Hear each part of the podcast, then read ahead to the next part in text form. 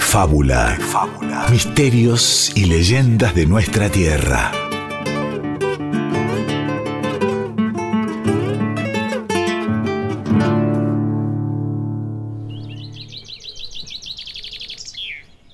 Hace algunos años, en el jardín de una humilde casa del paraje Colonia Buenavista, cerca de Segunda Punta, en Formosa, don Hermenegildo se la pasaba sentado con la vista fija en sus árboles y en sus flores.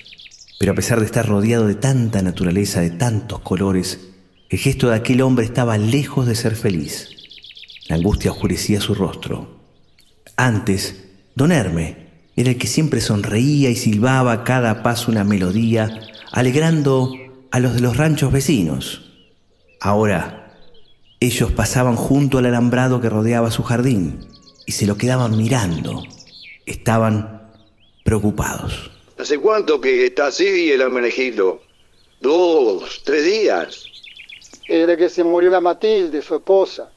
El tipo está ahí. Dicen que solo se levanta para ir al baño y para comer un poco. Se ve que le pegó la soledad y familia por acá no se le conoce. Pero creo que todos están en, sí, en posadas o encarnación. Y las jornadas siguieron como de costumbre en la colonia. Algunos yendo a segunda punta, al paseo de la princesa o a la iglesia y de paso pedir por el Herme, que parecía no poder salir de ese estado. Uno que lo tenía ahí en el jardín todo el día y buena parte de la noche. Y aun cuando dejaba aquella silla y entraba a casa a recostarse unas horas, lo hacía con la ventana abierta, de cara a las flores. Pobre hombre. Parece que esperará algo. ¿Pero qué? Mano, esperarme ahí en su jardín.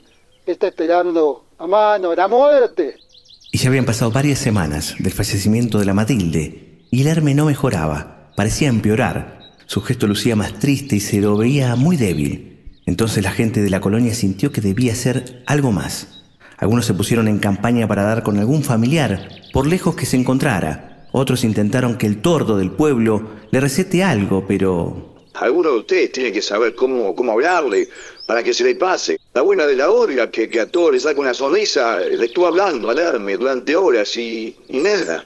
Nada pasaba. Y pasaban los días, hasta que en uno de esos días todo cambió. El Gildo estaba ahí, como ya era su costumbre, en medio de su jardín con la angustia colgando de cada una de sus arrugas, cuando apareció aquel Mainumbe, aquel colibrí volando sobre las plantas, metiendo su pico en una flor y en otra y en otra, dando una, dos vueltas alrededor del hombre que estaba sentado, antes de desaparecer en el cielo. Y después de mucho tiempo el Hermes sonrió, sí, sonrió y su ánimo cambió. Fue el de antes, cuando estaba la Matilde. Pero, ¿qué fue lo que le sucedió, don Hermes? Estábamos todos muy preocupados por usted. Es que no lo vieron. Lo estaba esperando. Mi Matilde ha logrado el aguillé, el estado de gracia.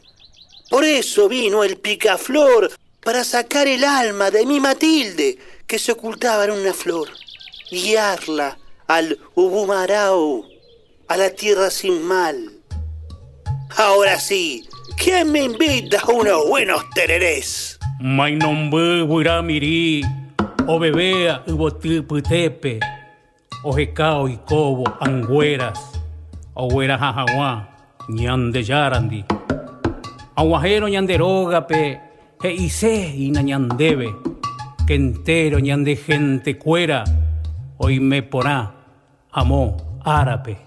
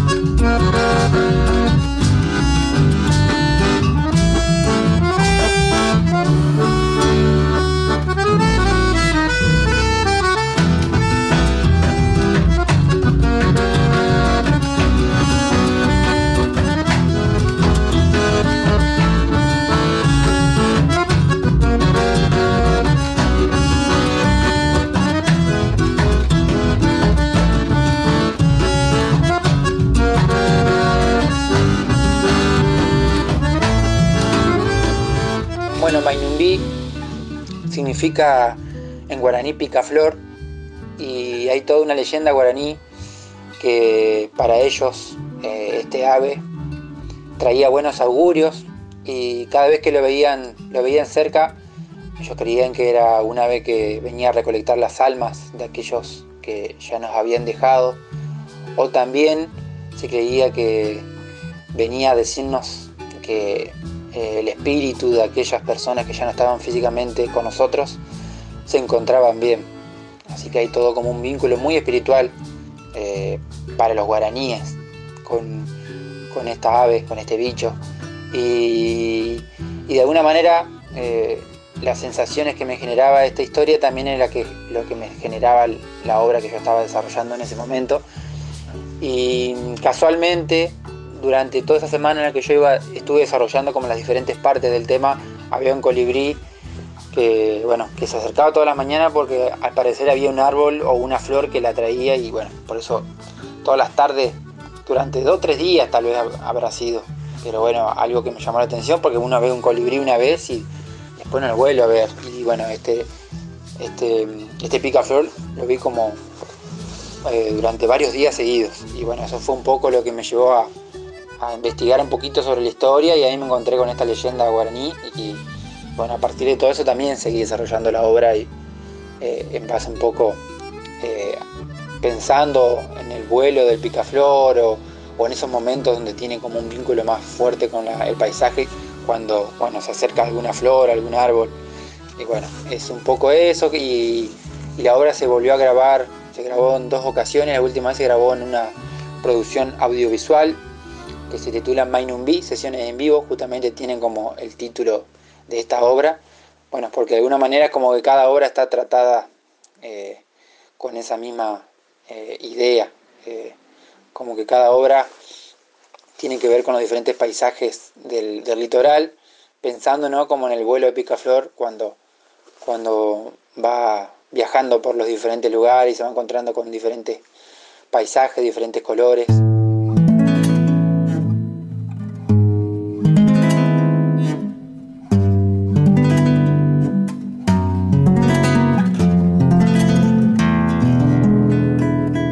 Nos acompaña de fondo el mensú Ramón Ayala con una galopa misionera, ese género tan particular. En este caso, la galopa se llama la danza de Mainumbé, del picaflor sería.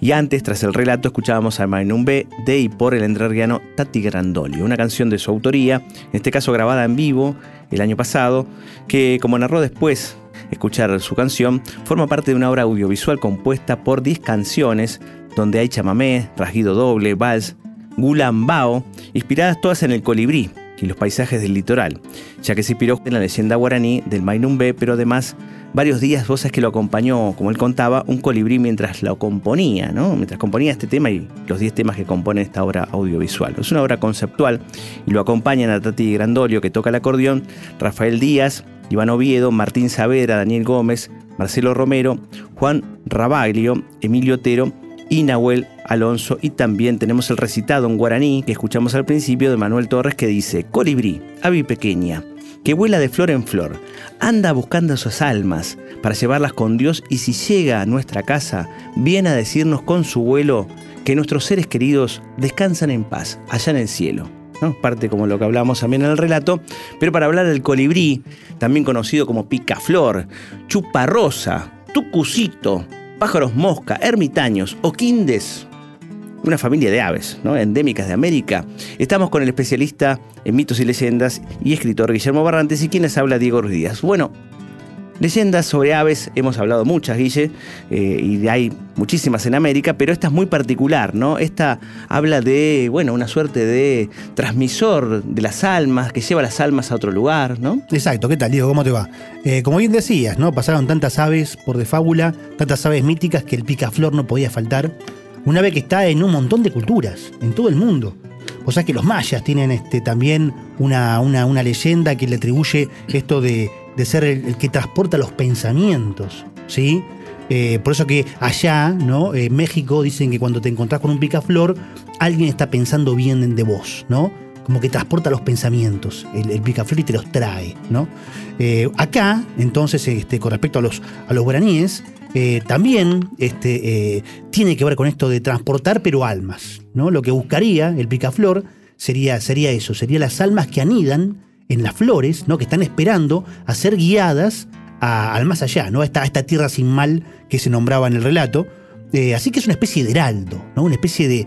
De, De mensajero. De mensajero, psicopompo, eh, de, de eso, de, de- de alguien que acompaña, un guía, un guía que acompaña a las almas a su último destino, ¿no? Porque también dice que si vuelve a aparecer también el picaflor, más allá que haya muerto hace poco tiempo alguien, también es una suerte de manera de comunicarse con la persona que está de este lado, ¿no? Es Claro, una de suerte mensajero. entre el más allá y el más acá, ¿no? De avisarle, mira, que estoy bien, estoy en otro lado, pero estoy bien realmente con la persona que, bueno, que falleció, que Exacto. perdió, ¿no? Y la que está en, en la tierra, por así decirlo, ¿no? Claro, se trae, trae esa, esa, esa noticia, ¿no? Eh, también incluso eh, este, uno puede rastrear eh, datos en la mitología guaraní que, que- que escarban en, en, este, en historias mucho más antiguas, como la de Poti y justamente Mainumbu, ¿sí? En donde Poti es una, una eh, aborigen hermosa, preciosa, y Mainumbu es eh, el muchacho que se enamora de ella, ¿no? Y es como una especie de Romeo y Julieta guaraní, ¿sí? Eh, son tribus enfrentadas, es un amor que no está permitido, y la manera en la que sí consiguen, por lo menos buscarse, es que Poti se convierte, gracias a el A dios, Tupá. ¿no? a Tupá, el dios de los guaraníes, eh, ella se convierte en una especie de flor, ¿no? Y justamente Mainumbu, para no perderla, eh, se convierte en el picaflor. ¿sí? Esta ave tan particular que vuela tan Claro, distinto a todas busca- las aves, ¿no? Que busca las flores. Busca Potí por todos lados para seguir este, amándose o para, por lo menos para, para conseguir lo que no consiguieron en vida. Increíble, ¿no? Y expresiones musicales inspiradas en el picaflor, o en Mainumbe, o Mainumbu. Hay muchas, ¿no? En la mayoría hablan de esto, del amor, ¿no? Que vos bien explicabas, y lo que es el hábito también alimentario del colibrí, de ir de flor en flor, ¿no? Este, muchas metáforas al respecto de esto, de hombres que buscan el amor en una flor o en una persona, por así decirlo, y en otra flor, y en otra, y en otra, y en otra, ¿no? Claro. Este, se dice picaflor a alguien picaflor, que, claro. bueno, que anda con varias eh, amoríos, por así decirlo, Exacto. ¿no? Pero bueno, los hermanos Abrodos hablan sobre esto y mucho más en el baile del colibrí. Ahí vamos. Adén, colibrí, colibrí, chiquitito y zumbador, pica pica entre las flores, colibrí cautivador. Otra vez, colibrí bebe el néctar de la flor, anda y besa su corola que hallarás vida y color. Molinete. Dando vueltas, picoteando también, yo busco un amor, pero sigo suspirando sin hallar la. Zapateo. Cadena. Mi cadena fue suspirar por ti, dando vueltas sin picar como el colibrí.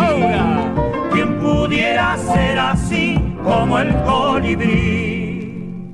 Segunda.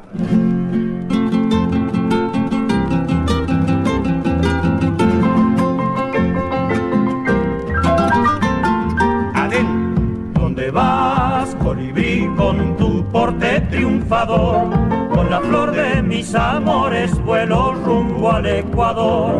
Por aquí, por allá vas mostrando tu esplendor. Ten cuidado, no te pierdas, pajarito zumbador. Molinete.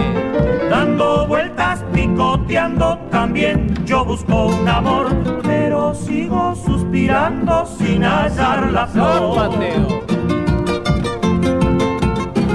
Cadena. ¿Quién pudiera ser como el colibrí? Pica, pica por allá, pica por aquí. Ahora. ¿Quién pudiera ser así como el colibrí? El colibrí, que es un avecita, como ya te había anticipado, muy sagrada para los guaraníes, junto con otro conjunto de aves sagradas. La mayoría tienen importantes historias y poderes desde la creación del mundo, pero el caso del, del el colibrí es un caso muy especial. Vamos a empezar diciendo que hay muchas mm, variedades de colibrí según las reconocen mm, los guaraníes, ¿no? Y según a ojos vista, cualquiera que ame, que somos todos, a los colibríes nos damos cuenta de que hay muy distintos colibríes. Pero hay uno en especial que se llamaría algo así como eh, señor o, o, digamos con un título honorífico que es Caraí, ¿no? El Mainó Caraí el, señor colibrí sería así, que es este distinto y más este eh, diferenciado, eh, que es según este, los guaraníes es uno que tiene en la cola dos plumas más largas que el resto, ¿no?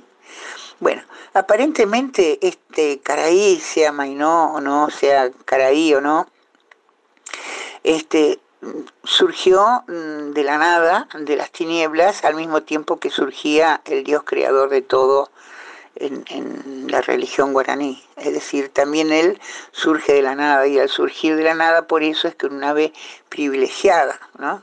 que lleva el mensaje este, del Dios creador y en general de todo el panteón de, dioses a los hombres, y no a cualquier hombre, sino eh, aquellos que hacen de chamanes, es decir, que son los sacerdotes ¿no?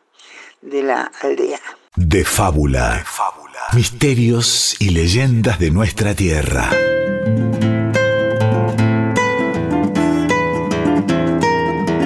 Y primero escuchábamos el baile del colibrí, danza creada por los hermanos Abrodos.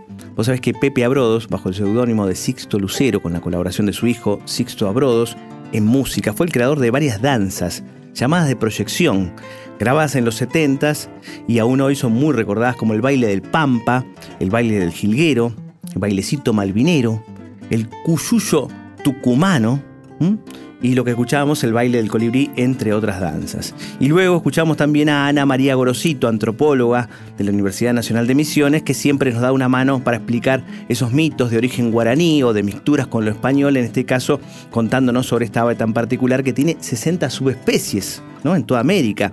Hay una denominada caraí, como decía ella, señor, una suerte de señor colibrí, que parece más importante, con plumas más largas que el resto, que surge justo al dios creador, y llevaría ese mensaje junto a Tupá, aparentemente según lo que nos dice Ana María Gorosito. Ahora vamos a seguir escuchándola un poquito más porque nos habla sobre este mensaje que lleva el colibrí y su relación con la salud y los niños. Tiene especial este, relación con el bienestar de los niños. Es decir, es una besita que es mensajera de lo que se considera salud entre los guaraníes, que es el estado de armonía y bienestar. Eso es salud y el colibrí es un mensajero de la salud y del bienestar. Por supuesto que el colibrí también tiene sus plantitas especiales, hay una orquídea, a la que llaman orquídea del colibrí, que aparentemente es un, un alimento que el colibrí aprecia especialmente, ¿no? Este, y bueno, como te digo, hay un, un montón de, variedades, pero hay una en especial que se llama algo así como eh, fruto del sol. Fruto del sol, que es un, colibrí un poquito más grande que los demás, ¿no? y que tiene justamente por sus virtudes poderosas de salud y bienestar, este, suele ser usado como, como amuleto. El colibrí de siete luces el picaflor de siete flores. Busca un dedal donde vivir. Son desgraciados sus amores, sin una casa donde ir, lejos del mundo y de las flores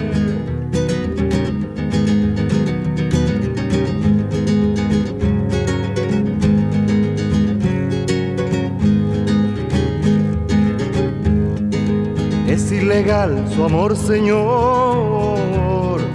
Vuelva otro día y a otra hora. Debe casarse el picaflor para vivir con picaflora.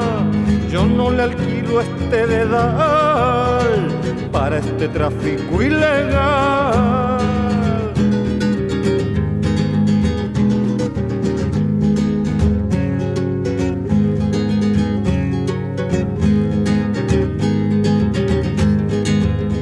Picaflor se fue por fin con sus amores al jardín. Y allí llegó un gato feroz a devorarlos a los dos. El picaflor de siete flores, la picaflora de colores, se los comió un gato infernal, pero su muerte fue legal. De fábula se enciende el fogón y crepitan las historias. Y escuchamos antes a la antropóloga misionera Ana María Gorosito, a quien siempre agradecemos por ilustrarnos con tanta facilidad sobre mitos y leyendas del litoral, ¿no? Y nos contaba sobre esta otra versión de, del ave, del colibrí, fruto del sol, ¿no? Vinculado a la salud y al bienestar, que funciona además como amuleto. Este, parece ser que esta parte de ave mensajera, ¿no? Entre el más acá y el más allá, para los guaraníes también funciona como amuleto, ¿no? Y recién escuchábamos también a Ángel Parra, cantautor, escritor, hermano de Isabel e hijo de la grande, Violeta Parra, quien junto a otro enorme poeta, chilenos todos, Pablo Neruda, creara esta pieza, El Colibrí, que forma parte del disco Arte de los Pájaros de 1966, un álbum de estudio cuyos temas compartía justamente con el Premio Nobel de Literatura, con Pablo Neruda, y aparece justamente, por ejemplo, el tema del vuelo, donde hay un recitado en la voz del propio Neruda, y aves, como la golondrina, el tordo, el cóndor y obviamente el picaflor. Tal vez sea el ave a quien más se le dedicaron temas, ¿no? Y la verdad que sí, parece que sí. Y esto, ¿no? Cómo, cómo este, se, se este, resalta la importancia del colibrí en la, en, la, en la voz de Ana María, en lo que nos cuenta, que surgió con el mismo Tupá. O sea, el colibrí surge. Con el dios de los guaraníes. Claro, con el mismo Tupá, ¿no? Esta ave. Este, o sea, específicamente esa especie de colibrí a la que se refiere Ana María. Y vos sabés con respecto a eso, a, a esa a esa versión, a esa parte de la historia del colibrí tan antigua, también se dice que eh, Tupá crea a los demás colibrís, ¿no? No al señor, sino a los demás. No al caraí. Claro. Y Aniá, ¿no? Que es el equivalente al Supay, ¿no? Pero para los guaraníes. O ¿no? sea, sería una suerte de demonio. De demonio, claro, la contraparti- contrapartida de Tupá, ¿no? Eh, Añá ve hacer esto y él quiere hacer lo mismo, quiere copiarse de Tupá. eh, toma un poco de esa arcilla eh, que usaba Tupá para crear las cosas y quiere hacer lo mismo, quiere crear un colibrí. Y, y parece que le sale, lo larga así en el aire para que vuele y cae al piso. Y ahí nació el cururú, que es este sapo eh, gris, verde, gigante, grande, fue lo que le salió al pobre de Añá. Lo más parecido al colibrí que le salió fue, fue justamente el cururú. Eh, Una suerte de sapo. Exacto, un sapo gigante, es importante. Y feo. Y bueno, pero nos tenemos que ir. Picando de flor en flor, tal vez, como el colibrí. Y seguramente hay una flor que es muy, pero muy linda, que recordamos todos, que es la flor de nácar. O flor de cera, ¿no? Este, es una de las más lindas y en realidad, en realidad son varias decenas de flores que se juntan y conforman una suerte de flor, como un- una suerte de florcitas. Como un Conforman-. Claro, conforman una suerte de flor gigante, esta flor de nácar, que se la conoce también como olla carnosa, como flor de porcelana, como planta de cera o parra de cera, y que comprende más de 200 subespecies de plantas trepadoras de origen tropical en India, China, Malasia, Australia, Borneo y Filipinas. Y Tati Grandolio le dedicó además un disco en solitario a esta flor. Y un tema exquisito también que forma parte de la obra audiovisual de la cual hablábamos al principio, esta Maunum B, del colibrí. Y Grandolio nos va a cerrar justamente con esta nácar. En tanto nosotros nos vamos a tener que ir hasta... Hasta el mito que viene. Así es.